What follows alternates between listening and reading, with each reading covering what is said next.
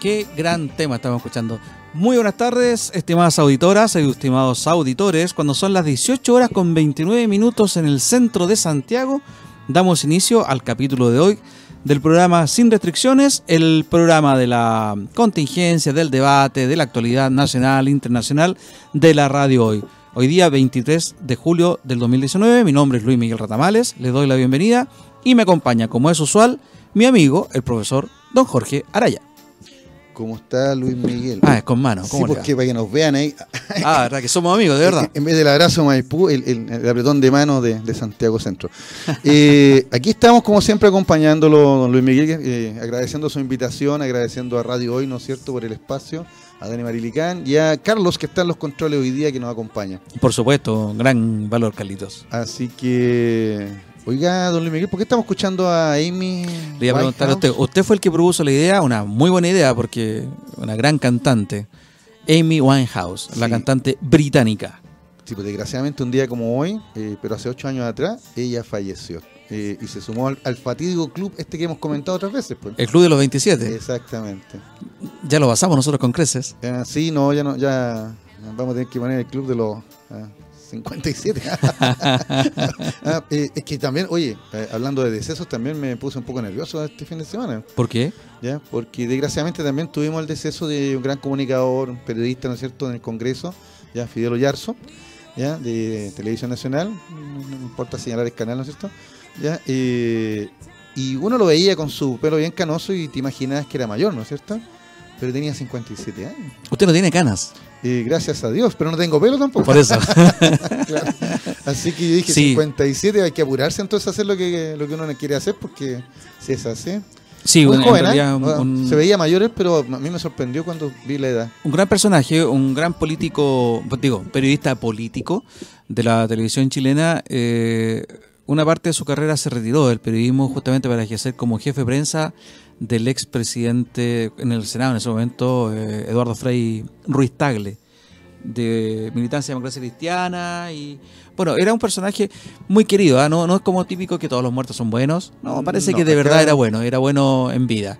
Sí, a mí me sorprendió incluso que en la sala de prensa del, del, Parlamento se va a llamar Fidel Oyarzo. No sé si lo hicieron porque cuando ya estaba enfermo le dieron este honor o, es ahora póstumo?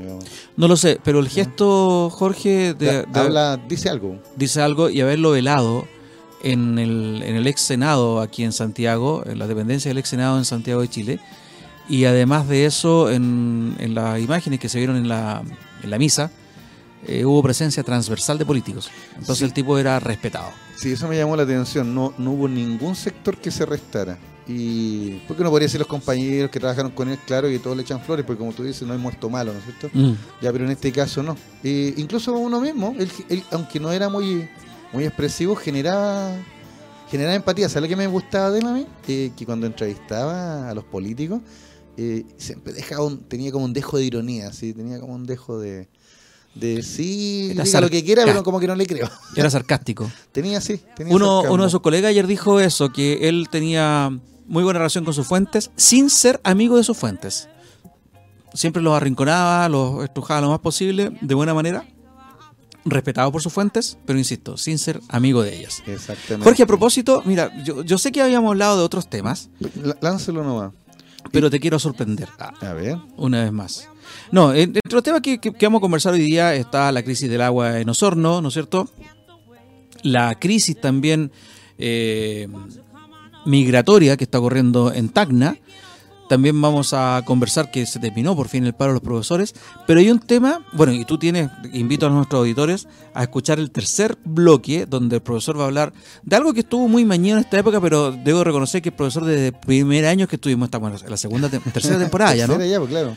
Eh, habló de la carrera espacial y ahora el profesor nos va a hablar de la llegada del hombre a la luna tenemos la música de fondo, la música que se tocaba en, esa época, lo que escuchaban nuestros padres y nosotros también, si nosotros también éramos chicos, ya habíamos nacido. Sí, eh, pero ahí vamos a hablar de, eso. Pero ¿sabes qué, qué, otra cosa que te quiero comentar que no lo mencionamos en la pauta? ¿Qué cosa? Ayer se mm, hicieron públicos unas grabaciones eh, que había hecho el comandante en jefe, el ex comandante en jefe de la Fuerza Aérea, Gustavo Liguzmán, en las reuniones de la Junta de Gobierno Ah, me, ¿Tuviste ocasión de verlo? No, me pillaste totalmente. Buenísimo. Sí, te, te, te voy a interrumpir un minutito. Sigue usted nomás comentando porque llegó don Germán Hidalgo. Así Ah. que voy a ir a abrir la puerta.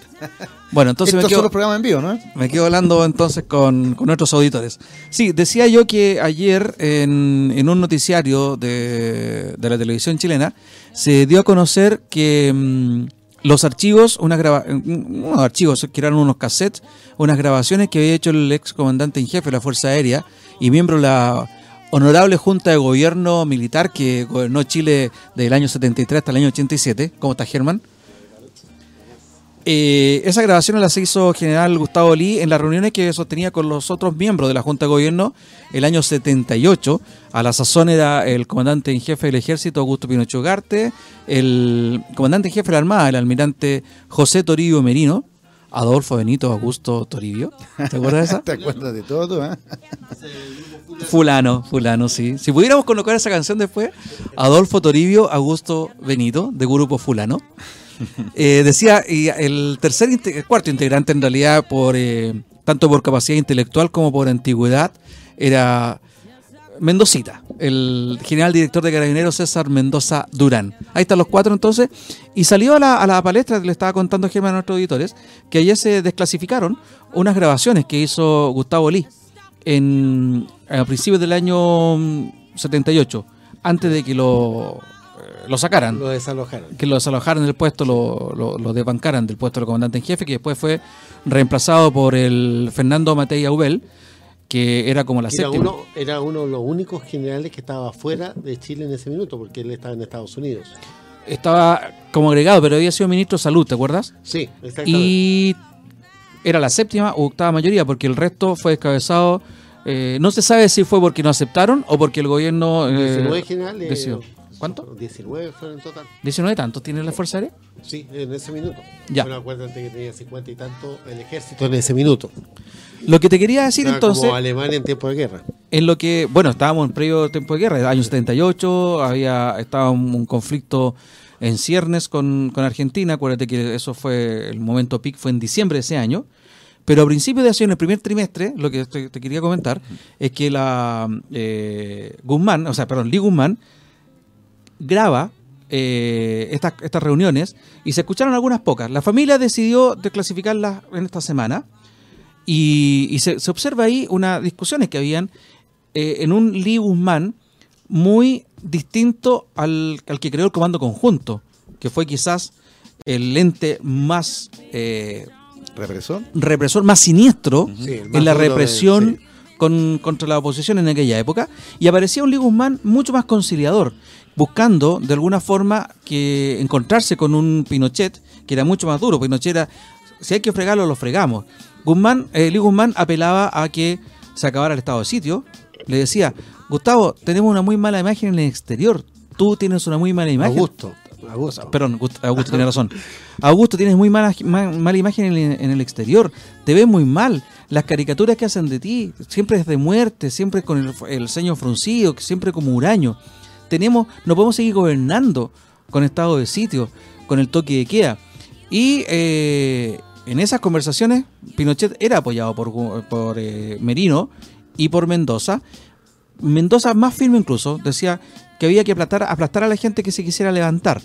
Y Pinochet sacaba ahí fuerzas también y decía que no, al que le gustaba, bueno, y que no, que se fuera, pero que había que tener mano firme. Entonces decía Lee, ¿hasta cuándo vamos a seguir gobernando así? No nos quiere nadie. Tenemos problemas con, eh, de relaciones internacionales. Eh, no tenemos, eh, nadie nos quiere vender nada. Entonces yo creo que hicimos el golpe, decía él. ¿Hasta cuándo vamos a seguir así? Y ahí se proyectaba ya el, el alargue, digamos, de este, de este gobierno que hasta esa época, si ustedes se acuerdan bien, nadie había definido cuánto iba a durar ni cuándo se, cuándo se iban a ir. De ahí viene entonces lo que ocurrió después, lo que estábamos conversando al principio. El derrocamiento de Gustavo Lee Guzmán de la comandancia en jefe de la Fuerza Aérea, el reemplazo por eh, de parte de él con, eh, por eh, Matei. Fernando Matei Aubel y como os dijo después, cuando salió después Mendoza, cuando se empezó a desgranar el choclo. El choclo. Exactamente. Sí. Esos fueron archivos desclasificados, entonces que salieron a la, a la luz pública ayer, de la historia reciente de nuestro país. ¿Por qué Lee grabó? ¿Por qué se hizo pasar después por el personaje más blando? ¿Por qué le bajaron estos aires medio democráticos? Medio... Siempre se dijo que era- había sido radical, simpatizante de los radicales. ¿Por qué le bajó ese afán medio democrático después de haber sido gestor de ese comando tan siniestro como el comando conjunto? Va a quedar la duda siempre. ¿eh? Y también de la frase célebre esa, ¿no es cierto? Hay que extirpar el cáncer Ser marxista. Lo dijeron ayer. Exactamente, tiene toda la frase razón. de él, puede ser la frase de él. El, eh, que fue la frase de presentación de la, de la Junta de Gobierno. Claro. ¿Ya? Entonces se, se presentó siempre como el más duro. Y Y después aparecía, aparece como el más democrático. ¿Te acuerdas que en esa foto, cuando tú bien lo recordaste, Jorge, que él era el autor de esa frase? Y como dice Germán, eh, fue al momento del lanzamiento, por así Sí. llamarlo, de la Sí, Junta de Gobierno, de la, alguna presen- manera de decirlo. digamos. la presentación en Socianos, ¿verdad? Sí. Aparece con sus lentes oscuros y muy con diseños muy adultos, ellos todos muy serios. Bueno, muy siniestros todos. Exactamente. Sí. Es que estaban Ahora, ahora el, el atentado que después sufrió Gustavo Lee. Ajusticiamiento, Siempre, diría siempre- bueno, eh, pero siempre quedó una duda si era realmente eh, pensado por el Frente Patriótico o del ala, ¿no es cierto?, un ala disidente del Frente Patriótico y si no haya sido asusado por gente del ejército. Ya, eh, ahí hay una Más o menos la misma línea de Jaime Guzmán, dices tú. Ah, eh, sí, sí. Ahí, ahí hay una línea todavía que es poco clara. ¿ya? Es poco clara. Sí, poco clara. Siempre se dijo que, el, que los autores habían sido el Frente Patriótico de Manuel Rodríguez Claro. y que no le había resultado porque quedó vivo. ¿ya?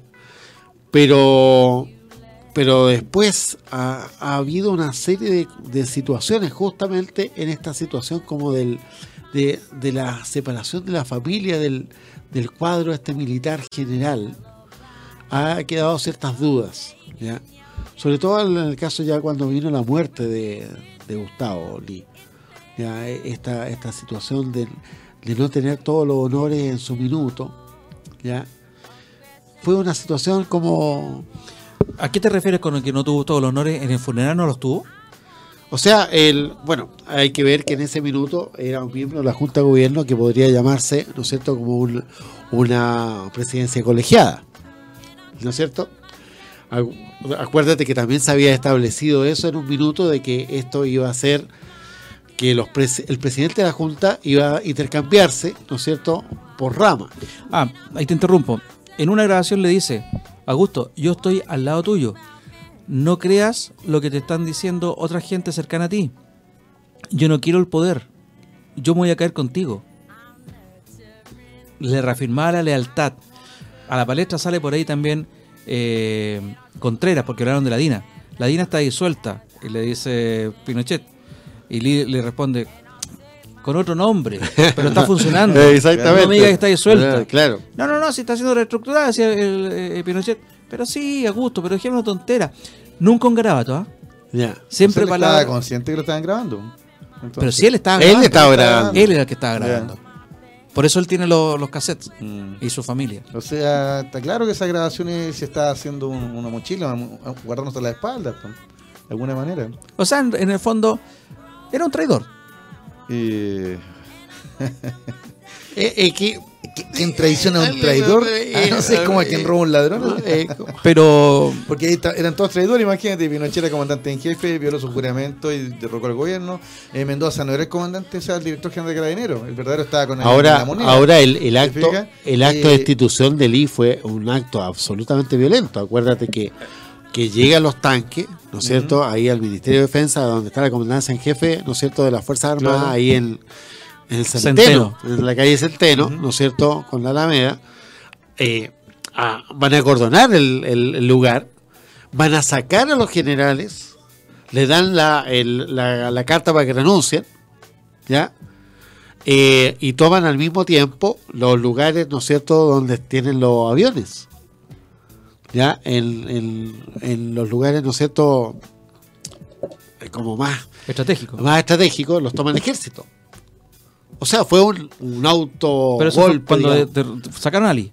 cuando sacaron a Lee. Sí, lo que, lo que yo quería llegar antes, cuando Jorge también quería recordarles que en su momento, como Jorge dice, Pinochet fue un traidor a la, a la carta, totalmente de acuerdo, Mendoza ni hablar, este tipo fue traidor a Pinochet, pero antes de eso también fue un traidor a lo, a lo que prometió, a lo que juró por la bandera. Acuérdense ustedes que en un momento hay una grabación donde Carvajal, el marino, le dice, eh, están saliendo en estos momentos de la moneda, van a salir niños y mujeres Y Lee dice, déjese tontera con las mujeres, yo voy a atacar y punto, cambio y fuera. Es una orden. Ok, le dice Carvajal. Entonces el tipo, con el cáncer marxista, el que no dilató en ningún momento el ataque a la moneda sin importarle quién estuviera, bueno, después también fue un cobarde que se trató de cambiar de chaqueta, digamos, por eso lo considero un traidor, y después tuvo una muerte, bueno, como la tuvo, como la, la que se merecen nomás, creo yo. Oye, Luis Miguel, qué interesante. También te tengo una sorpresa, ¿eh? Bueno, a ver, Estamos de sorpresa hoy día, tiene que traerle la suya. La pauta no se respetó para nada. ¿Qué pauta? ¿Qué, pauta? No, no, si teníamos los temas en la pauta. Lo que pasa es que, ya que mencionaste lo de, la tradición, eh, yo siempre que estoy leyendo cositas aquí en las redes, me acordé de que hace unos días atrás había leído acerca de estas tradiciones. Ya, no la de Elín, ya, no aparece, entonces serían más. Porque encontré que hay un libro que sale a la venta ahora, y que se, le vamos a hacer propaganda, ¿no? Así, se llama Una historia de la tradición en Chile y revisa 22 casos de deslealtad política. ¿Ya? Aquí están los autores que son historiadores. Paulina Sin duda de estar incompletos. Paulina Fernández y Sebastián Sampieri. Sí, yo siempre digo que la primera tradición fue la de la de Pedro Valdivia, cuando eh, invitó a todos los, los que habían obtenido oro, ¿no es cierto?, a una fiesta y cuando estaban todos embriagados, agarró el barco, se fue al Perú y, siguió con la conquista. y nunca les devolvió el oro. Ya, bueno, era por un fin mayor, ¿no? Pero bueno, eso fuera de broma. Acá Paulina Fernández y Sebastián Samperi, ambos historiadores que están todos los datos, hablan de estas 22 tradiciones y aquí en el comentario del libro señala, por ejemplo, dice la tradición del Frente Popular al campesinado. Se referirá a la época de, la implementación de modelo ICI. ¿ya? La tradición de Ibáñez del campo al partido femenino ¿ya? Hay varias historias ahí. La tradición de Pinochet a Salvador Allende, ahí estaría en lo que estamos hablando ahora. ¿ah? Y la tradición de la derecha a Pinochet, ¿ya? Cuando si, te viste no me acuerdo, ¿no es cierto? ¿Ya? Y la tradición de la concertación a su ideario, que también lo hemos comentado nosotros acá. Claro. ¿No es cierto? De que la alegría llegó, pero, pero en realidad no como esperábamos, ¿no es cierto? Fue hemífera. Claro. Y aquí dice que Paulina Fernández es licenciada en Historia, magíster en Sociología y Antropología de la Universidad de París. Ah, miércoles, ¿viste? ¿Ya? Y, nuestro, y Sebastián Sampieri es licenciado en Historia por la Universidad de Chile. Así que esos son los autores de, este libro de tradiciones. También me recuerdo otro libro, ¿ah? pero, más viejito, que es de Felipe Portales, cuando él habla de los mitos de la historia de Chile en el siglo XX. O sea, eh, yo creo que hay, harto tema. bueno, pero ahí aquí hay una situación. Bueno, como ustedes saben que yo soy de gobierno. ¿ya? Eh, sí, pues yo estoy en contra de todo. ¿Y, quién está en opositor? El, este tema de la traición no se toma en consideración cuando están eh, el servir a la patria. ¿ya? El servir a la patria es mayor que la lealtad, ¿no es cierto?, hacia las personas. Bajo ese, ese, ese concepto, la situación de Pinochet es un acto patriótico, ¿no es cierto? No puede ser leal a una persona que está destruyendo el país. Destruyendo el país, claro. Al, caos. ¿ya? y así tú puedes seguir con un montón de, otros ejemplos. Ahora, esta situación, ¿no es cierto?, del ideario de la concertación, de, renunciar a esto, existe lo que se llama pragmatismo político. La real política. De real política. Por lo tanto, tú tienes que, en un minuto, acomodar tu situación ideal a la situación real. ¿Sabes cuál es el tema, Germán? Es que ahí eh, esos desvíos que digo yo, que son como de, de un centímetro, son cada vez un centímetro, un centímetro y al final del camino son 10 metros. se, va abriendo y Terminaste desviándote 10 metros de tu, de tu origen ideológico y, bueno, demasiado pragmatismo. Pero mira, lo interesante de, lo que tú señalas, Luis Miguel, de, de, de, esta, de estas grabaciones de Lee y, y lo que señala Germán, ¿no es cierto?, de de que hay intereses que se sobreponen, ¿no es cierto?, a, los, a los personales, que son, ¿no es cierto?, de la patria, como decías tú. ¿Ya? Eh, lo cual me hizo, mira lo que me acordé, me acordé de, César y Bruto. sí. Claro, Bruto quiere asesinar a César para que no sea un tirano, ¿ya? Y, y, y, lo, y, lo, y lo hace, ¿ya? Pero lo traiciona, porque es su hijo adoptivo. Es su hijo adoptivo. Y, tú también, Brutus. Claro, y nadie entiende la, la, traición de Bruto, porque dicen, oye, pero ah, eh, yo lo hice por la República. lo hace por la República. pero dicen, no, asesinaste O eso por lo menos dicen los senadores. Claro, bueno, la cosa es que. Es como la patria, po. Claro, pero como Los milicos lo hicieron por la patria. E, exactamente. Es que mira, eh, hay, hay tanta historia. Fíjate que el fin de semana me entretuve paseando por Santiago Centro y estuve en el Museo Histórico, ¿ya? Y, vi un montón de cuadros y personajes, ¿no es cierto? ¿Ya? Eh, O'Higgins, Carrera, San Martín. ¿ya? Y ahí también uno Yo la semana anterior. Y tú estuviste la semana anterior. A mí me tocó esta semana. claro, y hoy día estaba viendo las noticias, llama misceláneo, que hay un museo ahora de cera en Santiago. ¿ya? Y ahí está la discusión, pues, de que se supone que en un futuro van a colocar, están, varios presidentes, ya que aceptaron estar ahí, porque que Ricardo Lago no aceptó estar ahí, dicen, por eso que no está en la figura de cera de él, ya, y, y- y- Además que es bien mala la copia, bien Eh, mala la figura de cera. bueno, estuve viéndolo hoy día en el, tan simpáticas, o sea, por lo menos son, son ilustrativas. ¿Tuviste una foto mía con Barack Obama? Eh, sí, era, era espectacular. En Ámsterdam. Era, era él, digo, era él. Claro. muchos personajes que están ahí, pero son idénticos. Aquí veo a Frei Montalva y me dio vergüenza. Sí, no, Es no, sí. La sí. señora que arregló el cuadro ese en España, ¿te acuerdas? No, ¿sabes lo que parecen? Parecen maniquíes de una tienda vestidos que- con los trajes, pero, pero igual es simpática la idea. Lo que, me, lo que me dio risa es que comentaban, en un canal dijeron de que ya viene la, la figura de Allende y Pinochet, ¿ya? Entre otras más, ¿ya? Allende y Pinochet. Pa- Y- eso saquen una foto al Palta Meléndez. Y, y en otro y en otro canal, y en otro canal Sí. dijeron de que en realidad no era tan así porque las figuras que se van a colocar en el museo, como están en Las Condes, tiene que votarla el Consejo Municipal. Entonces algunos decían que el Consejo Municipal se iba a oponer a la figura de Allende en ese museo. Y así empezaron con esas eh, eh, esas cosas que son de, de- de la chimuchina, ¿no es cierto?, Bueno, de la política en esta nacional.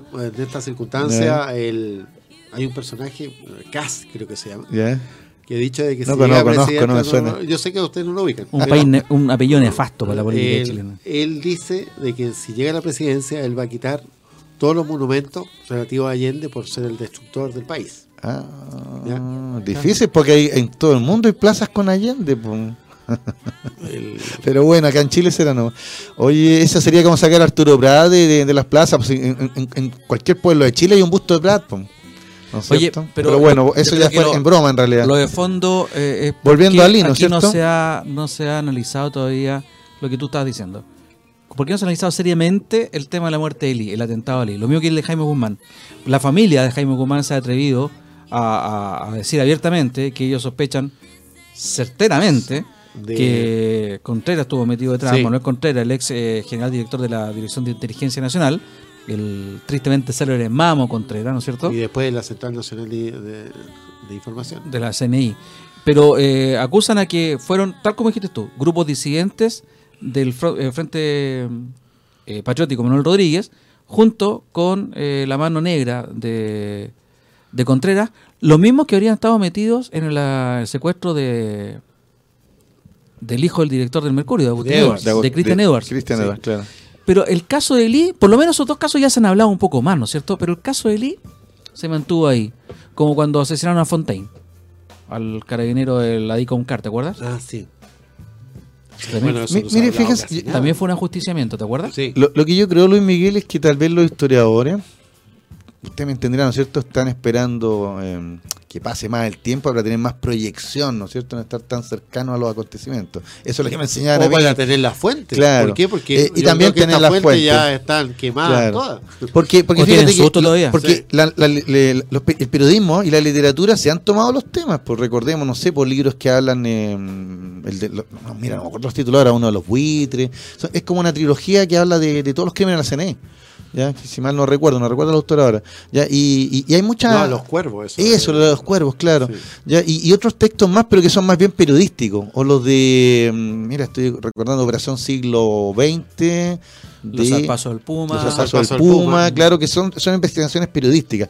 Pero tú tienes razón, tú tienes razón, claro. No teniendo la fuente, el historiador está con- de mano atada. ¿Te fijas? Entonces, vamos a tener que seguir esperando ¿ah? hasta que se vayan liberando esas fuentes, si es que existen. ¿ah? Porque para qué andamos con cosas. O sea que, las tiene Estados Unidos y las libera. Sabemos, claro, sabemos que, que acá la Fuerza Armada, ya lo ha hecho el ejército con otros temas, la, la información simplemente ha desaparecido, ya o fue destruida, fue quemada, ya eh, o simplemente no está, pues, incluso en casos tan cercanos como, como lo que señalábamos dos semanas atrás con, con estas cuentas de los viajes de los coman- excomandantes del ejército. Ahora no, y no hay registro. Entonces, ahí el historiador... eh, Algo de eso, de ese temor que tú estás Ujú. soslayando, o no, estás Estoy insinuando. derechamente lo estoy diciendo, se eh, pierden los documentos. Debe ¿no? estar ahí eh, en por qué ahora. ¿Cuál es la razón de la hora para entregar los cassettes de la familia de Lee? ¿Qué hay? ¿Por qué hoy día? ¿Por qué no hace cinco años o por qué no después de cinco años más? En realidad, también uno... Nada es casualidad, ¿no es cierto? No, nada, es casualidad. Eh, por eso esto es. ¿Usted está insinuando que, que, desarrollo, que como un- dicen. que- que es una cortina de humo? no, no, no. No, no, yo no. creo que hay algo porque puede haber. ¿O una algo pasada más. de cuenta? No sé. Pero cortina de humo no, no estoy viendo ni el gobierno No. detrás de esto ni nada. Ya. No, No. no, No, yo, yo veo que hay una intención en la familia de Lee en hacerlo. ¿Quién está detrás de eso? ¿Debe haber políticos? ¿Deben haber gente relacionada con la inteligencia de las Fuerzas Armadas? No lo sé. Pero algo debe haber, alguna pasada de cuenta hay, o por qué de- de- de- decidieron hacerlo ahora. Yo siento que tal vez los familiares de, de estos nefastos individuos de la historia nacional, ¿no es cierto?, contemporánea, de alguna manera quieren reivindicar la figura de, no sé, pues su padre, su esposo, Está bien. su comandante. ¿Pero por qué no lo hicieron hace cinco años? Por decir algo. cuando ya estaban las garantías, supuestamente. Claro, cuando se cumplieron los 40 años del golpe, no sé, 73, Sí, en realidad. 40, ¿no es cierto? Sí. Eran como más pues hitos, más de 40. ¿no es cierto? Eran hitos, pero hoy día, 2019, eh, ¿Qué relevancia tiene? Claro. O sea, ni la si- tiene, pero, pero, pero la gente está en otro, ¿no? Ni siquiera son 40 años después que, de que fue descabezada la Fuerza Aérea. Claro, o, no sé cuántos años de la muerte de Lee. ¿Mm? O sea, como buscando la efeméride, ¿no es cierto? Eh, el momento. para que usted lo hable. No, te, te- te- te sacaron todo, ¿ah? te desarmaron todo. el- ¿Viste? No, si va- vamos. Viste que la efeméride no, no, no está en el cuadro de las personas. no pensaron en el profesor Jorge Araya. Claro. Así que, bueno. eh, Yo creo, como dice Germán, sorprendió es una totalmente. noticia en desarrollo. ¿ah? Claro. Sí. Porque yo veo que no salió Eh, ni siquiera en los pero diarios. oye, esto- estas grabaciones fueron lideradas, pero fueron entregadas a algún organismo en particular. ¿Tú, tú tienes el dato, ¿eh? No lo sé, no Ya. lo sé. Lo, te lo Porque lo en- entregaron, no sé, el Museo Histórico, al Museo del Ejército, a, a la, a la- a la Corte Suprema, ¿Hay alguna institución confiable para eh, al Instituto de Derecho, al Instituto eh, eh, Nacional de Derechos Humanos. Yo se lo entregaría, creo que lo más confiable en estos momentos es la bóveda del Banco Central, nada más. En realidad, ¿ah? No hay Y, ninguna institución confiable, eh, ni que merezca algo así. No sé, lo entregan en un tribunal en Rancagua.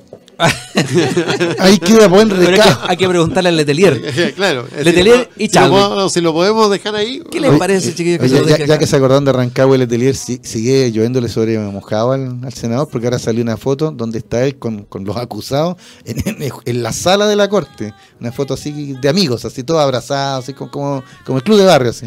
Pero si un político tiene que relacionarse, pues, Sí, Jorge, ¿qué te llama la atención? eso no. Así que, Eso no es raro. eh, no, está bien por relaciones Ya. públicas. Claro, pues sí, todo el poder, tienen el poder. Ah, sí, pues te gusta. Oye, eh, Ese de- bueno, pero volviendo al caso del I, para terminar el, el Claro. asunto, va- yo, me llama la atención, eh, lo, lo entregaron ayer en 24 horas en el noticiero de TVN, no, no dicen ahí mayor información de a, a quién se lo entregaron, quién lo, quién lo, quién lo entregó ni nada. Me llama la atención, sí, en que todos estos personajes, sus hijos, ah, pasaron a segundo, salvo lo de Pinochet, que parecen que eran los... Pero es que lo de Pinochet está de Pinochet, por todos por- los delitos, pues. Pinochet que- Claro, puros delitos económicos. Ya. Pero ustedes me van a decir que los de Merino, los de Mendoza, los de Lee, ¿se portaron bien? No sabemos porque en la práctica hay poca Pues, figuración. Eso te, a eso iba. No sabemos, claro. Nunca más se supo de Pero parece que la que estuvo mejor fue la Verónica Pinochet. ¿eh? Porque ella no es la casada con el. Ponce Lerú. Claro. Eh, Una de las. de Ponce la- Lerudería está en el Museo de Cera, un gran prócer. Él hizo rico a todos los que están ahora. Así lo Sí, señaló. pero todos se enriquecieron ahí, ¿ah? Todos Sí, se enriquecieron. Los Pinochet fueron todos, pero de verdad. Ponce y, y- Lerú fue muy democrático. y pregunto, en- no, sí, transversal. Transversal, ¿Qué sí, transversal, exactamente. Debe ser masón. ¿Eh? ¿Cómo se, cómo se.? No, pero pregunto ahora en serio. Ya. Eh, las familias de Merino, de Mendoza, de Lee, después de Gordon Cañas y de todo lo que entra de, de mismo general Siebert, que, que el que decía yo no renuncio, Claro. ¿no es cierto? De, bueno, de Matei ya sabemos que ellos tuvieron una, una vida más pública. Pero el resto habrá sido así bajo perfil, habrán sido decentes. O lo habrán hecho de tal forma en que todo se quedó callado. Porque te digo, aquí en Chile cualquier cosa se, se- se sabe. Y si lo hubiéramos. Es como cuando yo sospeché de lo que pasaba con el cura mm, Cristian Prech. Ah, Me claro. llama la atención, no estoy poniendo en duda, pero ya a todas partes se sabe lo que hizo, las atrocidades que cometió este, este hombre. Pero me llama la atención que las fuerzas de la CNI o de la DINA en la, en la No época, aprovecharon eso. que No sabían todo, no lo hayan aprovechado. Era raro. Es raro, ¿no es cierto? Y ahora es raro entonces que esta gente que alguna yayita le den tener a Merino o a Mendoza o al mismo Lee, los hijos han pasado en Colombia. No se sabido nada de ellos. Otra pega para los historiadores, pues. Carlito, nos vamos a la pausa y volvemos. Ojalá con la pauta. Respetemos la pauta, profesor. ¿No es cierto? Ah, Ahora que Con estos pro- profesores, ¿cómo? ¿Cómo quiero saber yo? Estábamos ahí viendo eh, las noticias que vamos a seguir eh, analizando. Y ahora sí que vamos a seguir la pauta, chiquillos. Por favor, los profesores ordenen esta cuestión. Ah, vamos a hablar entonces del, del, del, del, estreno de Nuevo Rey León, ¿no es cierto? No, yo quiero hablar del desglose futbolístico, del gran despliegue futbolístico que hizo la Universidad de Chile el sábado recién pasado en el Estadio Nacional cuando derrotó contundentemente a un equipo de segunda división. Deportes Temuco. Qué buena pauta. ¿sí? Yo, yo ¿Qué quiere hablar? ¿De qué quiere hablar? Tire nomás lo que quiera. Bueno, aquí somos un chiste en esta cuestión. Pero bueno, a, a, a un, un, breve barniz. Eh, Gran Bretaña se suma a los grandes países del mundo, donde son gobernados por derechistas eh, un poco excéntricos como Estados Unidos, Argentina y Chile. Eh, ¿Virus Johnson, dijo usted? No. Claro. no. Él le colocó virus. Por eso. No, yo puse Boris, pero sol, el corrector actuó solo. Y yo creo que fue súper. Y, yo le pongo el caché inglés. Virus. Claro. Boris Johnson. Bueno, asume brevemente, Jorge, asume Boris Johnson en, en el Reino Unido como primer ministro, periodista, exalcalde de Londres, eh, miembro del Partido Conservador. Uh -huh. Y además es un. ¿Qué dijo usted? ¿Perdón?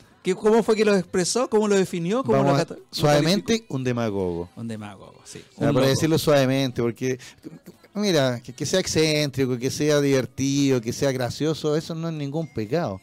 ¿Ya? Pero cuando haces chistes racistas, ya cuando eres excéntrico ya con, en relación a otros países, ya cuando se suma a esta colección de, de, de gobernantes que tenemos, ¿no es cierto?, que hacen noticias no por el progreso de los pueblos, sino por, por la cantidad de barbaridades que hablan, tuitean, que aprovechan las redes, etcétera. Bueno, se nos suma este caballero, porque ¿cómo ganó?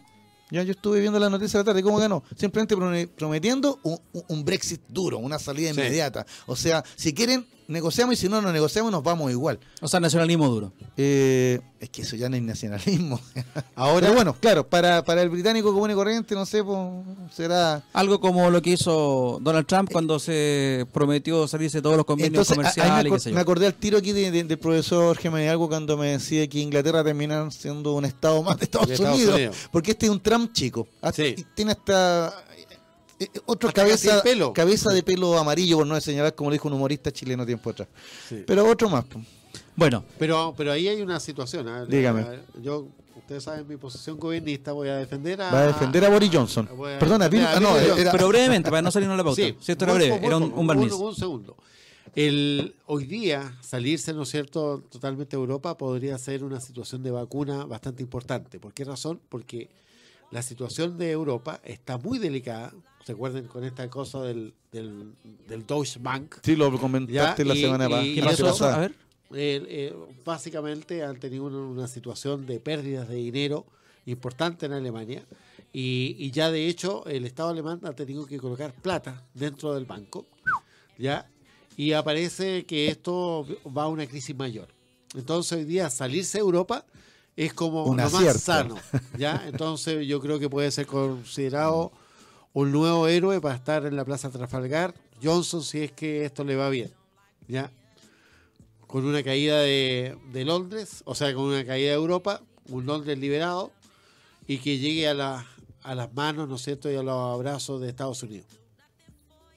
Interesante entonces lo que está pasando. Alemania entrando en una una situación muy incómoda en realidad. Está incómodo. Teniendo que ponerle plata.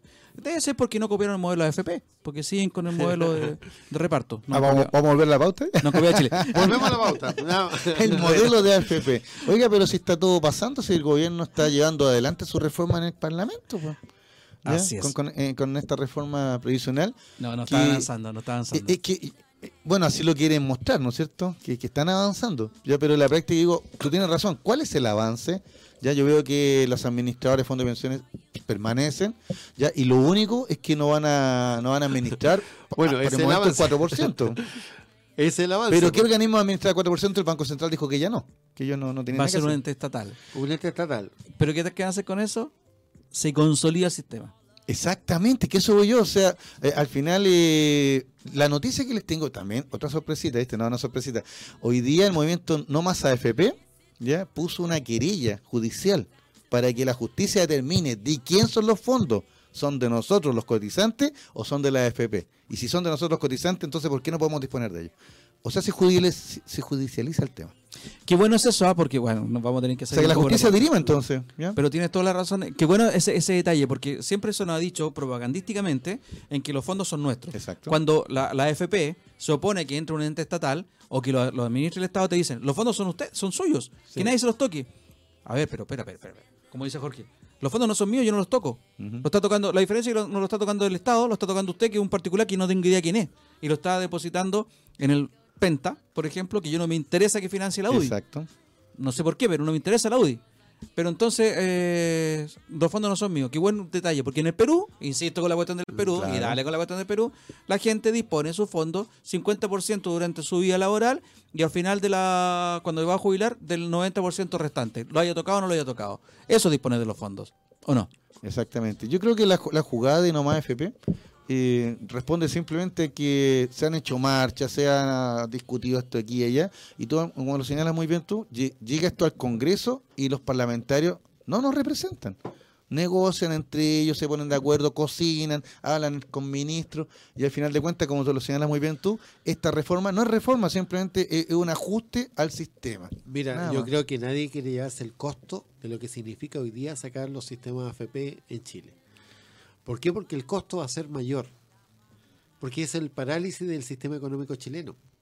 El motor de esto son, las nue- AFP. son nuestras platas. Exactamente. Tienes toda la razón. Tú le quitas ese- le cortamos plata. la vaca y, y se acaba la leche, ¿no? Exactamente. ¿Ya? Entonces, no, no, esto se va a dar cuando se dé una crisis severa en la economía mundial. Ahí se va a hacer la reforma. Lo- me dice Carlito aquí que es un chiste, que los parlamentarios reclaman por levantarse más temprano, por salir a trabajar a las 10, a las 10 de la Ah, mañana. el Lorenzini. Sí, pero ahí es que yo quiero ser justo. El tipo lo que estaba diciendo es que se, se habían apurado, en, habían retrasado el, el inicio porque se suponía que iba a haber una comisión y no, Claro. no hubo comisión. Sí, ese fue el detalle. No, no era por no, lleg- no levantarse más temprano. Lo que está diciendo Germán es, es muy cierto. ¿ah? La base del éxito, entre comillas, eh, económico chileno, éxito económico para algunos, eh, estaba sustentado en eso, la- en el ahorro nuestro.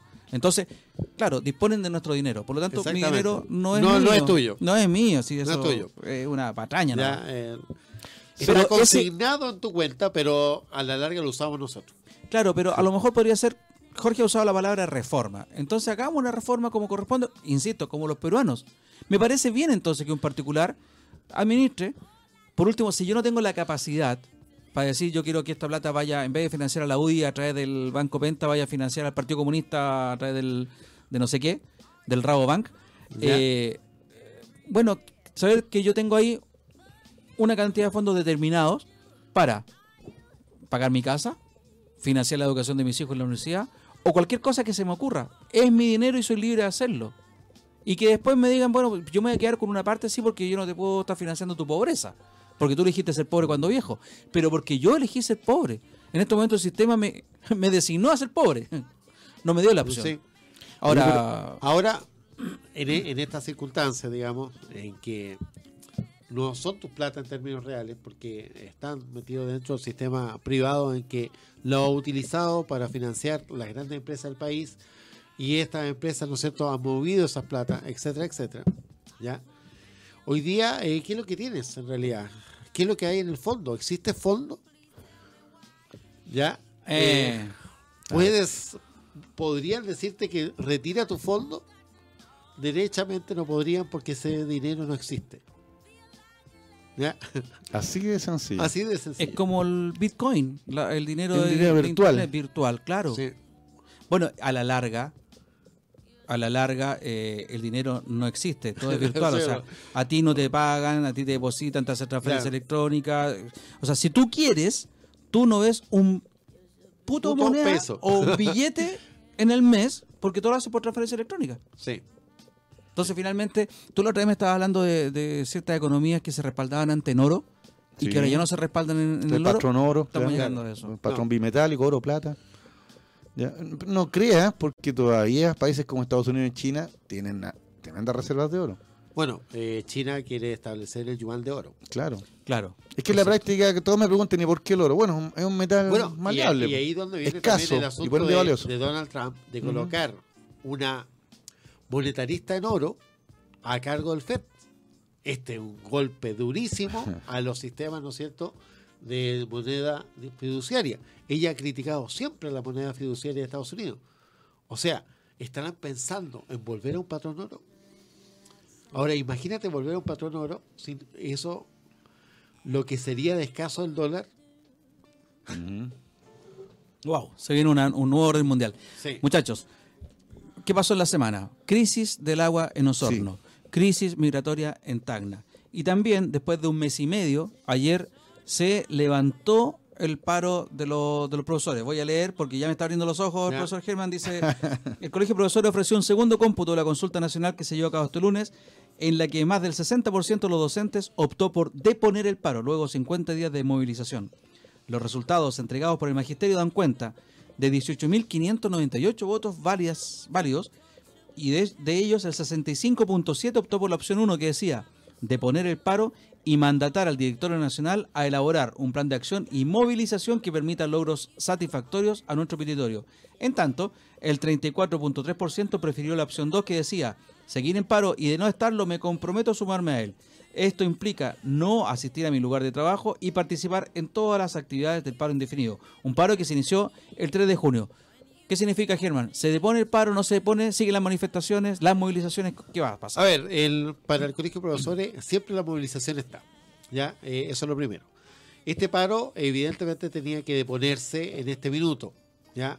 ¿Por qué razón? Estamos en, una semana de vacaciones. Claro, vacaciones de invierno.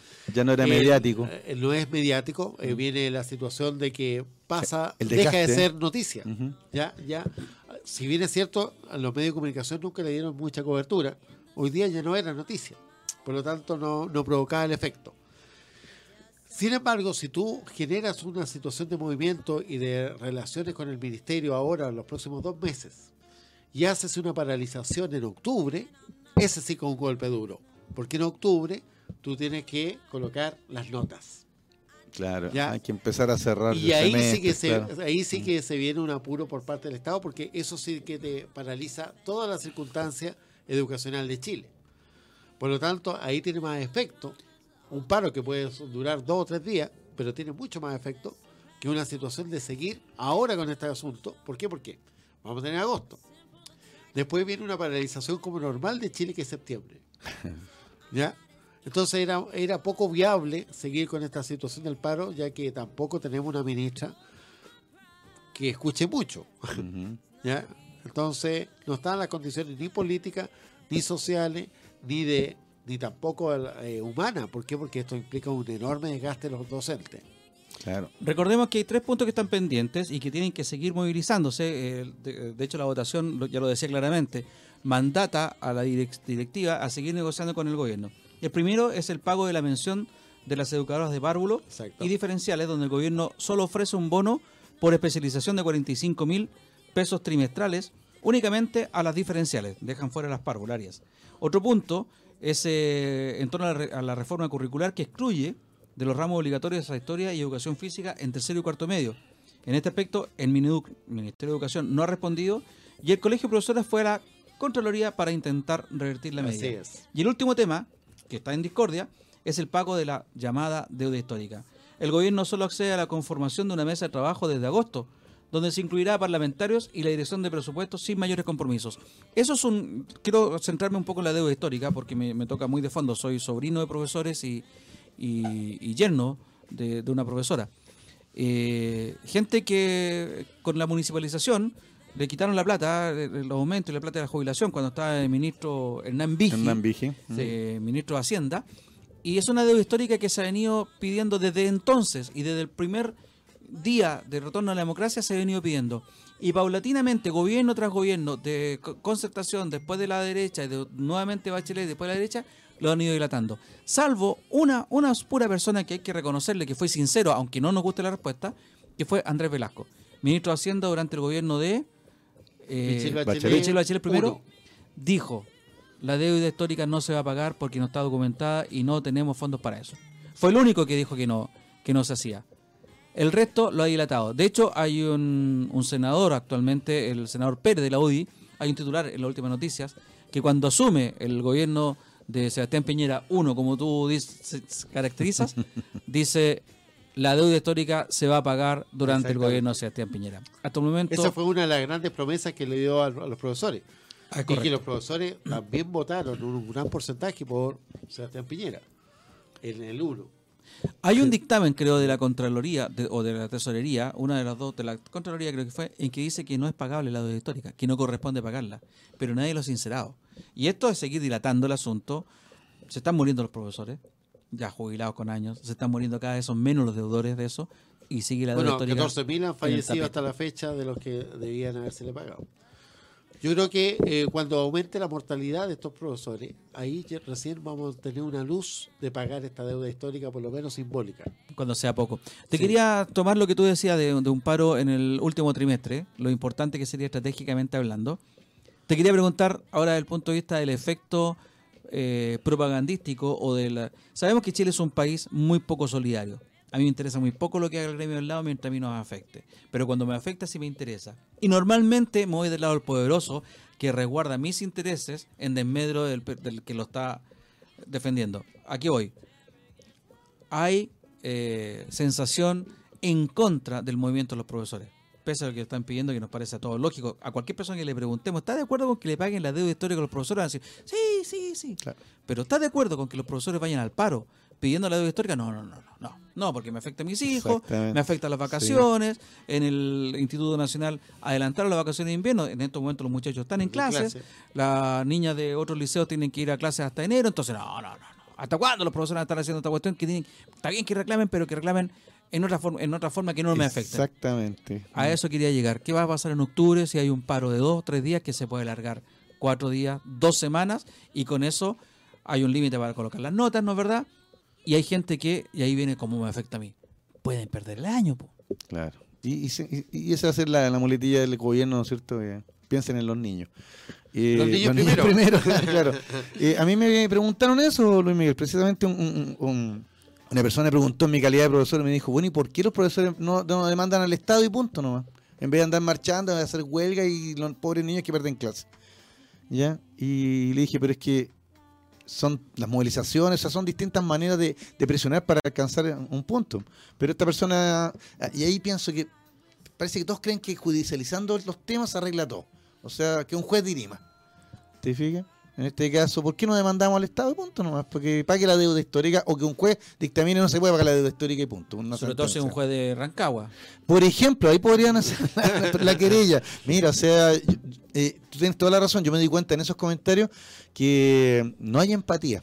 Con los no solo con los profesores, en general con los movimientos sociales. ¿Por qué? Porque no puedo tomar la micro, porque hay lacrimógenas encerrados en la estación de metro, porque voy a llegar tarde a mi casa, porque, lo- porque tengo a los chiquillos en la casa y no en el colegio. O sea, tú te lo dijiste, porque me incomoda mi vida personal. ¿Ya? Entonces, cero empatía con cualquier movimiento social. O sea, eh, aleguen, pero no aquí. Otro éxito del modelo. Exactamente, porque entonces no se acabó el, el- el sentimiento comunitario Sí. ¿ya? y ha sido reemplazado por un sentimiento totalmente individualista. ¿ya? Y tal vez por eso que nomás FP y compañía, eh, el movimiento está, pero en el Parlamento no hay ninguna sintonía. Y como señala usted, se, haga, se, siguen estableciendo normas. Y, y ahí como que los chilenos, entonces, mira, somos como bien, bien cordiales por algunas cosas. Es como que eh, entre dientes reclamamos. Pero nada más, pues, o sea, ay, qué lata, mire, ya, nuevamente en el ojo, por no decir la expresión cotidiana, ¿no es cierto? Nuevamente, pero nada más, pues. Ahora no digo que sacamos las calles a la escuela a quemar todo, no, sino que me refiero es que falta, por eso es que el momento profesores fue interesante, porque en algún momento coordinó y en algún momento se hizo visible, pese a que las noticias no lo, no, no, no, lo- no, no lo cotizaban. ¿ya? Pero, Jorge, bueno, hemos conversado aquí el caso de cuando se ha dado un movimiento transversal. sí, con la calle, no, no hicieron nada. con mayoría en el Parlamento, Claro. con alta cobertura comunicacional de todos los medios de comunicación, de, de derecha y los de menos de derecha, pero con todos los medios de comunicación ahí, que fue el movimiento No Más AFP, durante el gobierno de Michelle Bachelet, no se hizo nada. Dígame lo contrario. Sí, usted lo ha señalado no, no. muchas veces. No, no, vamos a decir lo contrario.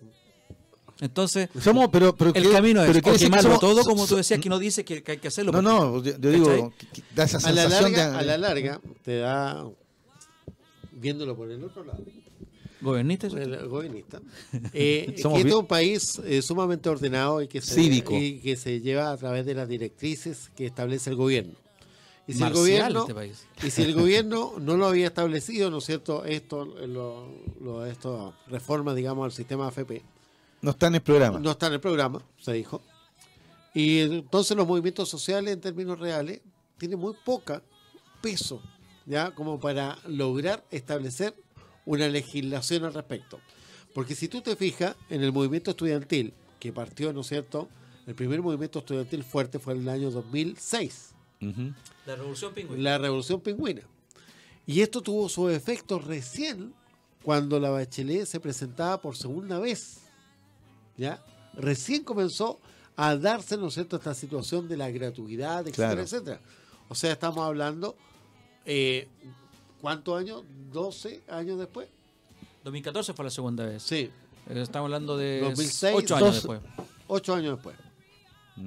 ¿Ya? O sea, el- a la larga, el, el tema de acelerar los procesos, los movimientos sociales, no se ha dado. Lo que sí genera un testimonio para futuro, ¿ya? Pero no como para el, el ahora ya. Ahora, si tú te fijas en la situación de la molestia de Osorno, que, que para mí, sí yo quemaría la empresa en ese Qué minuto fabuloso, qué, qué fabuloso pase al Ya. segundo punto. Sí, gracias, gracias. Para allá íbamos. ¿ya? En esa situación, en esa situación, ¿no es cierto?, de Osorno, en el cual, ¿no es cierto?, una empresa no cumple su cometido, digamos, su función, que es dar agua. La Ya. empresa privada. Que es una empresa privada que se supone que es muy eficiente, Mejor gestiona Ya. que el Estado. que Exacto. gestiona mucho mejor que el Estado, y pero no cumple en una cierta cantidad de días que 10 días, 10 días. Creo que tú lo comentaste en las redes, pues, o sea, hay un apagón en Venezuela y es noticia mundial, ya por unas horas. Ya hay 10 días sin agua en una ciudad de Chile eh, y no es, no es noticia, No, no, no dice. no es comentario. No, no hay como- Acá. Claro, acá, Pero, a eso me refiero. eh, pero fuera, seguimos siendo como nos no nos gusta que nos vean. Un país tercermundista. Claro. No, yo me, el yo refería, capitalista. yo, yo me refería al, al discurso de este gobierno, o sea, Ah, que este claro. gobierno agarró a Venezuela Sí. como su caballito de batalla con, con el nefasto canciller que teníamos, ¿no es cierto? Y que dejó varias El colitas. ¿eh? innombrable. El innombrable, claro. ¿ya? Y, y por eso digo, un apagón en, en Caracas, oh, pero terrible, ¿no ven? Pero resulta que Chilezuela está en Osorno, entonces. Bueno, era Osornovil le pusieron. O- por el tema Chernobyl, pues entonces Osornovil. ¿Ah? Claro, porque imagínate, o sea, uno dice un día, dos días, ya se entiende, diez días, y más encima el gobierno, que el gobierno, a través del ministro de Obras públicas. Le presta ropa, además que ropa, o sea, le presta hombro, se lo lleva en hombro, en anda, ¿ya? Y, y deja al intendente, al alcalde, a todos los corren así, y, y no me toquen a la empresa, po. Es que si la empresa va a cumplir, incluso toma un vasito de agua. Pero Jorge, es el- la defensa del sistema. Exactamente.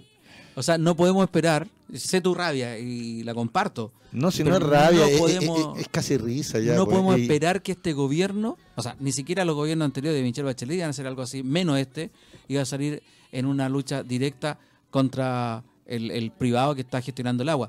En Argentina estuvo dos o tres días eh, en una zona, creo que cerca de La Plata, Ya. sin luz también. Y también fue con un tema muy parecido a este, por mala gestión de la empresa De la- privada. claro. ¿Qué habían hecho? Se subieron las tarifas eh, para, co- eh, para hacer mejores inversiones, para hacer inversiones, eh, para hacer mejoras en el servicio. No hicieron esas mejoras, no dieron el servicio como correspondía, porque no, le faltaron esas mejoras, ¿no es cierto? Tienen que pagar multas. Pero con lo, con lo que ganaron, el delta que pierden por el tema este de haber pagado la multa, igual tienen una ganancia Sí. estratosférica.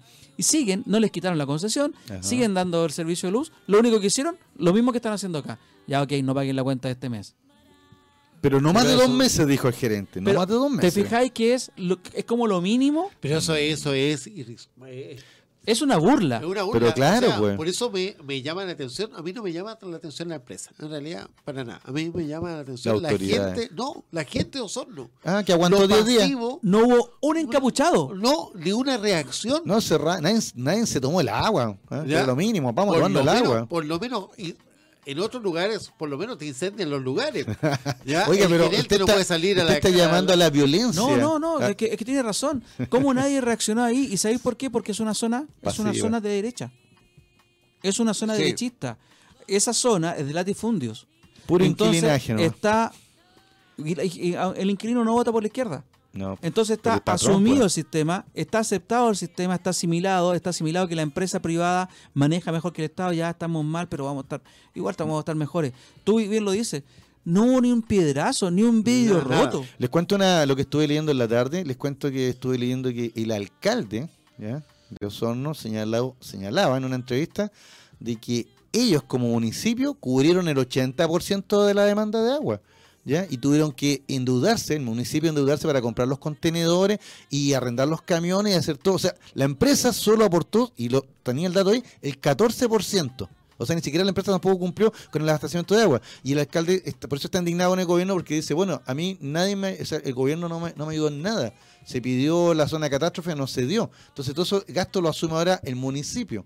Solamente el municipio, ¿ya? Y ni Ministerio de Obras Públicas, ni el intendente, o sea, las declaraciones del alcalde las encontré gravísimas. ¿En qué sentido? En que el alcalde, y que desde gobierno, ¿ya? Está diciendo, no dejaron tirados nomás, Tirados. pues. ¿Ya? ¿Y por qué? Porque ni siquiera, ni siquiera se habla de sancionar a la empresa, o sea, eh, 10 días ya, y, y ya está, ya llegó el agua, y, y en 30 días más va a ser potable, o sea, El alcalde, ahora- solamente una aclaración, el alcalde dem- demócrata cristiano. ah, demócrata cristiano. Ahora, bueno, bueno, pero la democracia cristiana hace rato que anda bailando con este gobierno, gobierno, pues, ya. que es casi gobierno. ¿Cuál DC? Ya, es casi gobierno. Pero, Pero, pero yo, pero yo insisto, o sea, sea DC, sea comunista, o sea de Renovación Nacional, el alcalde, ya, yo cuando leí la noticia no lo podía creer, o sea, eh, eh, él, él como municipio salió a lo que tenía que haber hecho la empresa, ¿ya? O que tendría que haber hecho función. el intendente, bueno, como gobierno, ¿ya? O el ministro de turno, o sea, bueno, ¿y dónde está el ministro del Interior también aquí? Ya. Hace rato que no lo veo, ¿no, ¿ustedes no lo han escuchado por ahí? ¿Verdad? ahora, a- mí lo que me, sí me causó risa, debo decir, Sí. el tema de que cuando le dijeron a Sebastián Piñera de que el tema del agua ya se había arreglado, de que se iba a Ah. dar el agua, él dice, ¿no es cierto? Ya, voy a cancelar mi viaje, ¿no es cierto? Privado. Personal. Mi viaje privado que tengo a Estados Unidos por, por estas cosas de la empresa Google. Claro. ¿ya? Y me voy a ir a acercar a los vecinos cuando llegue el agua y voy a ser prácticamente vitoreado por el salvador del agua. ¿ya? Claro, el presidente que, reacciona inmediatamente. Eh, y un presidente en terreno. Exactamente. Ya, 24-7. Se puso la casaca ya, naranja, me imagino. Y casa- llega allá y se corta el agua de nuevo. Claro. Y le vienen un 200 tic al presidente. No sé si ustedes lo han visto en las reuniones. No, no lo. Él está muy deteriorado en su sistema nervioso. Ya, Eh, ya eh, prácticamente de una manera u otra ya no puede sostener la cabeza. No, véanlo por favor en estas reuniones que tuvieron en, el- en la, Fíjate la que- gente Osorno. Fue dramático. ¿Ya? Ah, ya estamos ya casi en la hora. Te iba a hacer un chiste Para nomás. cerrarlo. Ya, para cerrarlo. Eh, se ve mejor Piñera en el Museo de Cera. Carlito, nos vamos a la pausa entonces, volvemos con el tercer bloque del profesor Jorge Araya que tiró un chiste así de la acidez más extrema. Eh, y volvemos con el tercer bloque con la llegada del hombre a la luna en julio del año 1969. Un tema Y vamos a tener la música, Carlito, de esa, de esa época, ¿ya? Un tema que nadie ha tocado. el- Bueno, ya estamos de vuelta entonces para el, el capítulo de hoy de la efeméride con el profesor Jorge Araya, pero nos estamos riendo por la, la acidez del profesor Germán Hidalgo aquí, iba a decir, nadie ha hablado, nadie le ha dado el punto de vista que le va a dar el profesor Jorge Araya. Venimos hablando hace dos años que hoy día íbamos a hablar de este tema. Estamos escuchando de fondo a David Bowie. ¿Cómo se llama? Odisea espacial. Space Oddity. Pero yo le quiero mostrar a los auditores la prehistoria del estudiante. Con esto estudiábamos nosotros. Con la enciclopedia Salvat, que no todo el mundo tenía la enciclopedia Salvat No, en aquella no, época. no. Había que tener paciencia para coleccionarla, dedicarse. Yo se la envidiaba aquí al señor Araya. Y eran estos, eran estos fascículos que se iban coleccionando. Y este, bueno, tenía un tema, que en este caso se llama Los viajes espaciales. Y antes se, se iba armando una enciclopedia grande con varios tomos, ¿no es verdad? Donde tenías todos los temas y de ahí sacábamos los trabajos, copiábamos los trabajos, para qué decirlo, porque no hacer análisis. Pero les presento, esta es la prehistoria del estudiante. Para que los jóvenes eh, conozcan, ¿no es cierto?, cómo, hacíamos las tareas. Eh, exactamente, eh, Editorial Salvat, vamos a hacer una breve mención a Editorial Salvata. Eh, mi papá compraba desde el monitor, me acuerdo que era en fascículo. El monitor. Claro, y, después salían de todos los temas, pues, flores, eh, fauna, me acuerdo, eh, historia, arte. Y esta colección fue una de las últimas que salió, y la gracia es que ya no eran fascículos, sino que era un, era un libro. ¿ya? Y son 100, los grandes temas, 100 libros tú lo señalaste muy bien, había que ser paciente porque era uno por semana. Y si te perdías una semana, después encontrarlo era pero un terrible porque llegaban justito. Salvat ah. llega a Chile junto con Santillana en la década del 60. Eh, de hecho, llegan para la reforma educacional de Frey. Eh, ahí se establecen ¿no los, los, nexos con los españoles, eh, porque bueno, también hay otra hay otras empresas españolas que también llegan en esa época, de, de toda la parte de educación y de cultura. Mira, Buen dato el que entrega. Yo no tenía paciencia ni para coleccionar los estadios, con eso te digo todo. Ah, ah, bueno, te tengo un dato de los estadios por ahí, pero. No, están en la biblioteca, ¿eh? en la biblioteca pública, tú lo puedes bajar y puedes ver cualquier estadio. Tengo cualquier estadio ah, ya, no, que guardado en, mi, en mi disco Ah, mira, que tengo un, tenemos un amigo común que, que tiene la colección de, del papá, de la revista. Así que. Yo le dije que no las votaron porque son. Me contaste. Claro, ¿Te acuerdas? Sí. Oye, bueno, Y, ya que estamos. Tema nuevo, Claro, vamos a cambiar la pauta, vamos a cambiar la pauta. No, aquí sí que nos vamos a señalar la pauta porque eh, hace dos semanas atrás, ¿no es cierto?, le, prometimos a nuestros amigos auditores que íbamos a comentar sí o sí lo de lo que pasó un 20 de julio de 1969, hace 50 años, ¿no es cierto? La llegada del hombre a la luna. Acá el profesor... La U le ganó a Santiago Morning, creo, en ese partido, eh, que es, posteriormente a ser campeón del 69. Oye, tiene buena memoria, usted tenía como tres años nomás, pues igual que yo. Estadio. claro. Mira, yo, mi mamá siempre me, hablaba de, de, que lo habíamos visto por la televisión y yo no me acuerdo de nada, porque con tres años, o sea me acuerdo es cuando entré al colegio, ya tenía cinco y recién. Ya, pero de todas maneras. Pero buscando aquí y ya, ¿no es cierto? Bueno, yo tenía ocho y sí lo vi. ¿Y, te, acuerdas? Yo también me acuerdo porque mi papá compró el televisor para esa época, un Motorola de 14 pulgadas, me acuerdo ese que tenía la. era como una maletita. Y sí me acuerdo, fíjate tú, del alunizaje. Flash. Tengo flash de ese momento. Porque para mí, eh, o sea, un cabrón chico de tres años y tanto el evento fue la compra del televisor. Claro, era, era, era ver la tele, con separativa no, además que se hicieron reuniones, digamos, para ver esto. Exacto. Mi papá sacó fotos de la transmisión, pero la sacó con flash. ah, ya. Está igual que Post Aldrin, que no le sacó ni una foto a Neil Armstrong en la luna claro, pero, que pero como también para que entiendan cómo era en esa época. Claro. Sacó fotos con flash y cuando nos dimos cuenta que no sabía nada, cuando fue a revelar la foto. A la semana después. Claro, días después. Oye, mira, qué, entretenido. El, bueno, ojalá hubiera sido mayor para recordar más el evento.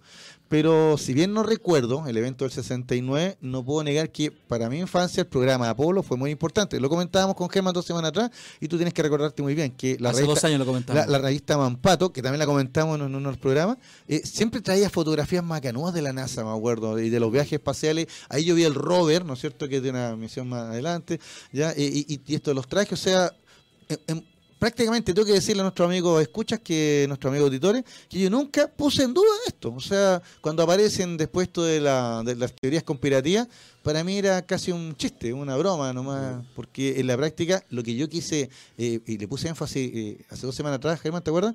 Era que esto no es, esto no fue algo aleatorio, no fue que, mira, vamos a mandar un cohete a la luna y llegamos, no, esto fue todo un programa ¿Ya? Y tú te acordaste, ¿no es cierto? Te acordaste del programa Mercury, del programa Gemini, donde los norteamericanos probaron trajes, probaron naves, probaron cápsulas, hicieron la, e, ejercicios y experimentaciones. ¿Y por qué los norteamericanos estaban tan apurados con estos programas?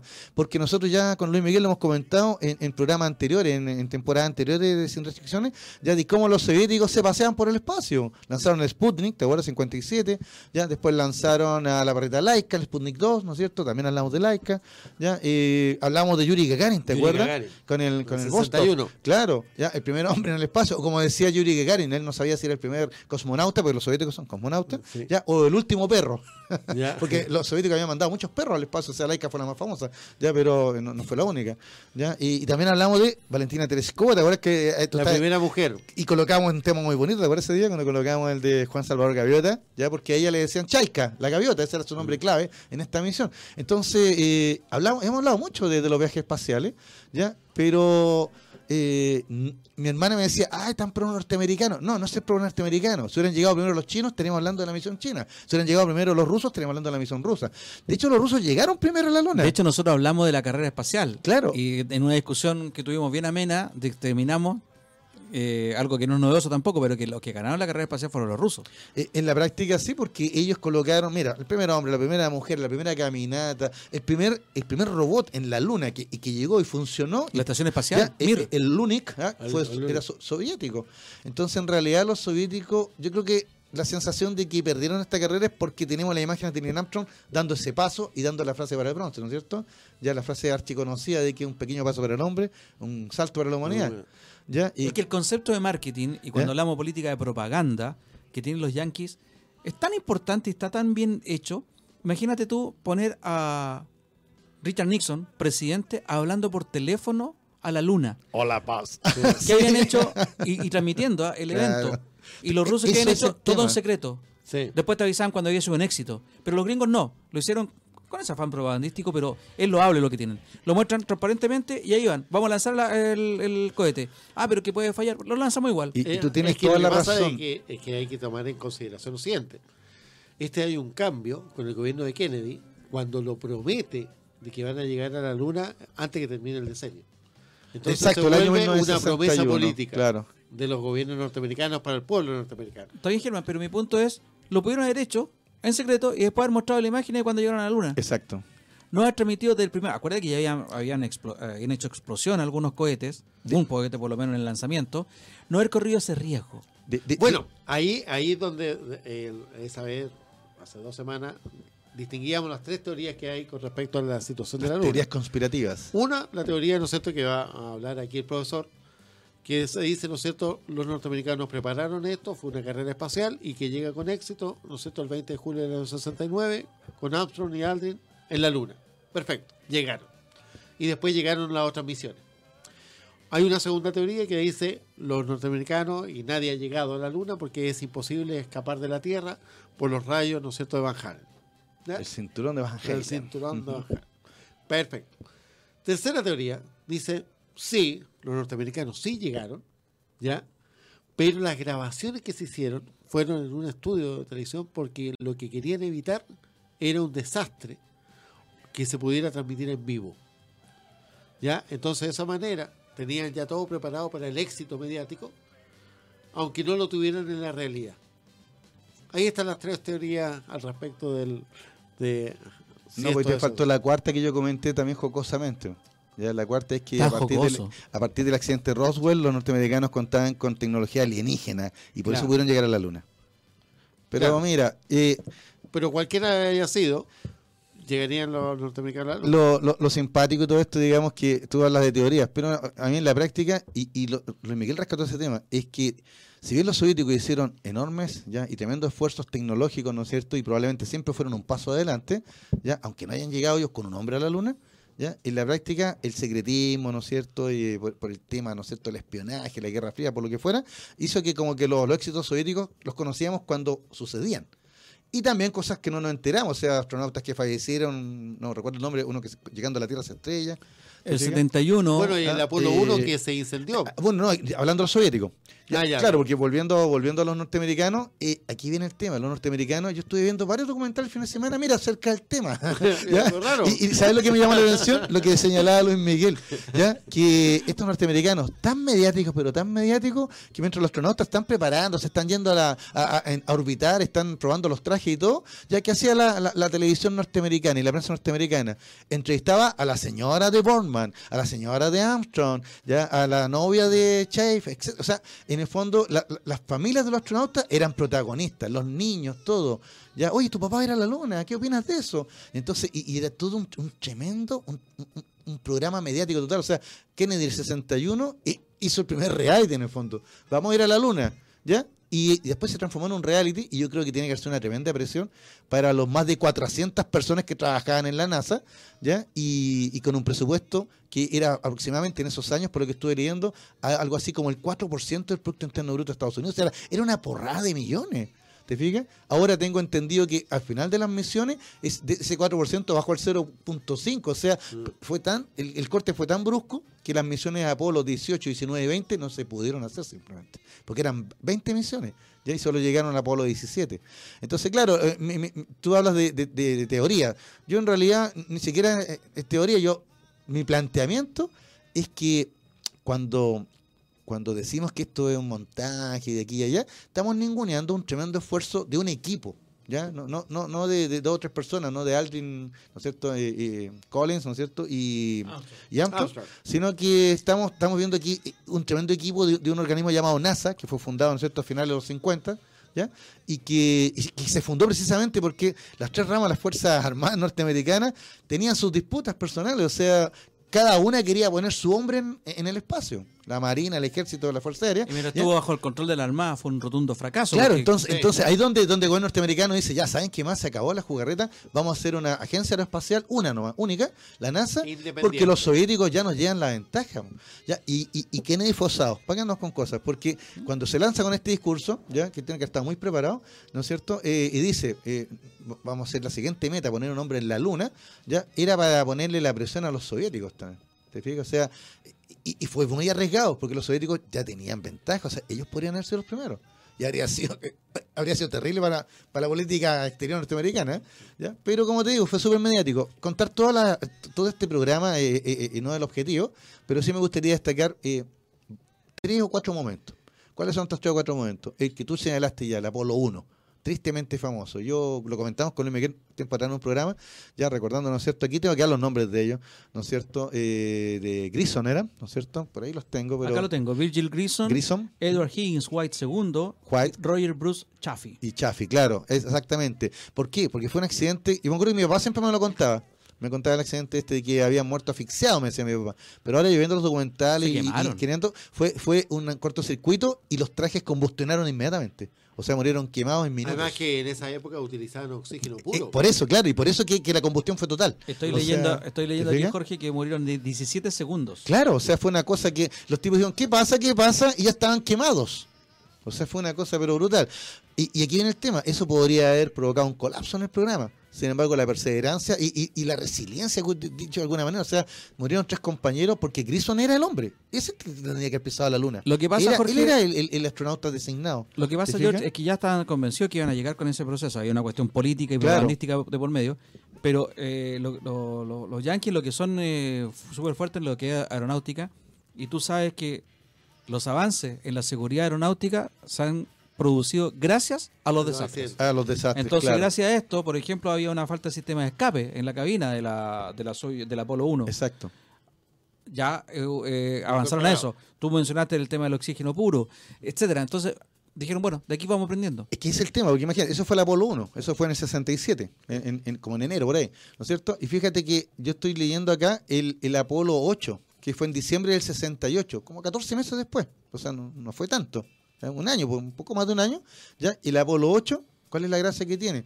¿Ya? Eh, bueno, la, la cosa anecdótica que mandaron el mensaje de Navidad, todo muy lindo, pero ¿desde dónde mandaron el mensaje de Navidad? Del otro lado de la Orbitando la Luna, o sea, mandaron a los astronautas a orbitar la Luna, o sea, el Apolo 8, tal vez está Y un del poquito... lado oscuro. Claro, está un poquito olvidado, tal vez un poquito olvidado el Apolo 8. Dark Side of the pero, la gracia del Apolo 8 es que Estados Unidos logró colocar ¿no es cierto? a, a los astronautas en órbita en la Luna, que era el paso previo para poder hacer el experimento ¿no es cierto? del módulo lunar y llegar a pisar. Cuando se hizo el experimento, ¿no es cierto? con los siguientes, Apolo 9, Apolo 10, ¿ya? y por eso que el Apolo 11 pudo alunizar. O sea, no fue aleatorio, esto no fue la hazaña tecnológica, o sea, como en una película, los mandaron y llegaron justo, no. Esto pasaron 10 Apolos antes, con la muerte de estos mártires, ¿no es cierto? Ya con, con el Apolo 8 tampoco la pasó tan bien, o sea, igual hubo algunas cositas por ahí, pero consiguieron terminar la misión. Creo que Burman en un mo- momento maneja la cosa manual, ¿te fijas? Para poder Sí. terminar la misión, ¿ya?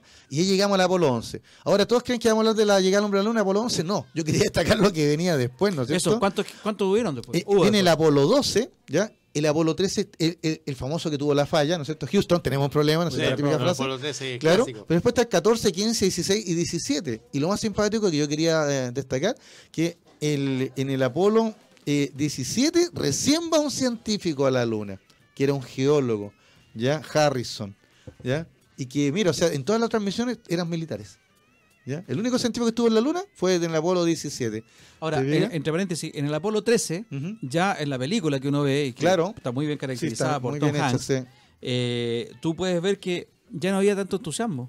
No. Ya los medios de prensa no, No. pescaban a la gente. Es que- Era rutinario. O sea, de hecho se hablaba que Panam, la extinta línea aérea, iba a ser la que eh, ya estaba vendiendo pasaje a la luna, la primera línea que iba a llegar a la luna. Qué bueno que tú señalas eso porque quería precisamente mostrar eso. El, el- el- el- el clímax de toda esta situación fue la llegada de, del Apolo 11.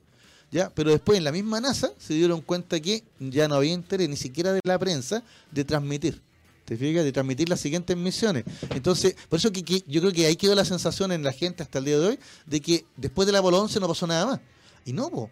o sea, fueron, mira, ¿cuántas? 18 personas al final estuvieron en la Luna. Ya pisaron la luna, casi todos militares, excepto este científico que señalaba, este geólogo, pero en la práctica la misión continuó y iba a llegar al Apolo 20, pero al final se le retiran los fondos drásticamente y se acaba. Porque en el fondo, ¿sabes qué? ¿Cuándo fue la última entonces, Ya, La última fue el Apolo 17, el 7 y 9 de diciembre de 1972. ¿Te fijas? O sea, en tres años. Seis veces en la luna. Claro. Seis veces. ¿Te fijas? 18 personas. Ya hay una. eh, mira, 72. es como una tonelada de, de roca y minerales de la luna que existen y que todavía se están estudiando. Y si ustedes quieren ver, amigos auditores, para ir terminando, ya nos pilla el tiempo, ¿no es cierto? Para ir terminando la nota. Si quieren ver esas rocas lunares, pueden verla aquí en Chile, en el Museo Histórico Natural, en la Sí. Quinta Normal. Ahí están las rocas lunares que trajeron. Sí. ¿No es cierto? Se A hizo una Chile. exposición después a un año siguiente. año Exactamente. 70. Entonces, eh, mira, pu- lo- lo- lo- los conspiradores pueden comentar lo que quieran y pueden seguir viendo, ¿no es cierto?, alienígenas ancestrales en History Channel, lo que quieran, y, y- y están en su derecho también en creer la Tierra plana, lo que quieran. ya Pero a mí no me pueden quitar las fotos de Mampato de que, por lo menos, sí estuvieron en la Luna. A Yo todo te- esto, un ahora, último detalle. eh, ¿Saben ahora- que antes de Aldrin y, y de, y de eh, Armstrong ya había un terrícola en la Luna? Ya, ya alguien había pisado la Luna. Pero en un cómics muy famoso. Tintín. Tintín. Y yo le puse también, no solo fue el primer hombre, sino que fue el primer perro, Milu. Ya, pero ese, eh, para los que les gusta el Ahora, cómics. la crisis del, del 72, ¿no es cierto?, de la NASA, en realidad se, se produce no Eh, un año después, se produce el 73, cuando le quitan los fondos. Claro, y se acaba Cuando viene la crisis Apolo. del petróleo. Sí, pues la, la, razón. la- la tremenda crisis del petróleo, en el cual se le corta el, el suministro de petróleo al occidente. También, claro. Y, Y viene Watergate, o sea, se y cae viene todo una pedazos. situación y, y, y además viene la caída del gobierno. Claro. Viene la caída del gobierno de Nixon, que era uno de los, de, los grandes.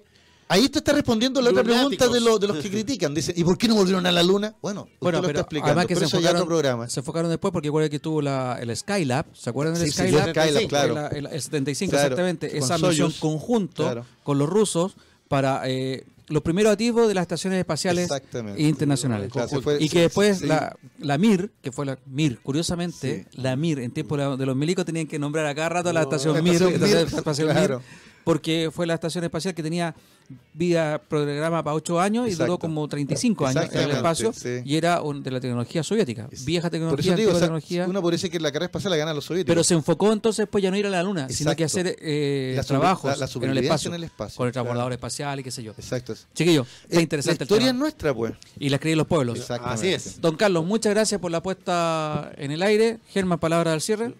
No, no, simplemente que tengamos una muy buena semana con agua en Osorno, con los profesores en sus clases y, Y ya veremos qué va a pasar en el Golfo Pérsico.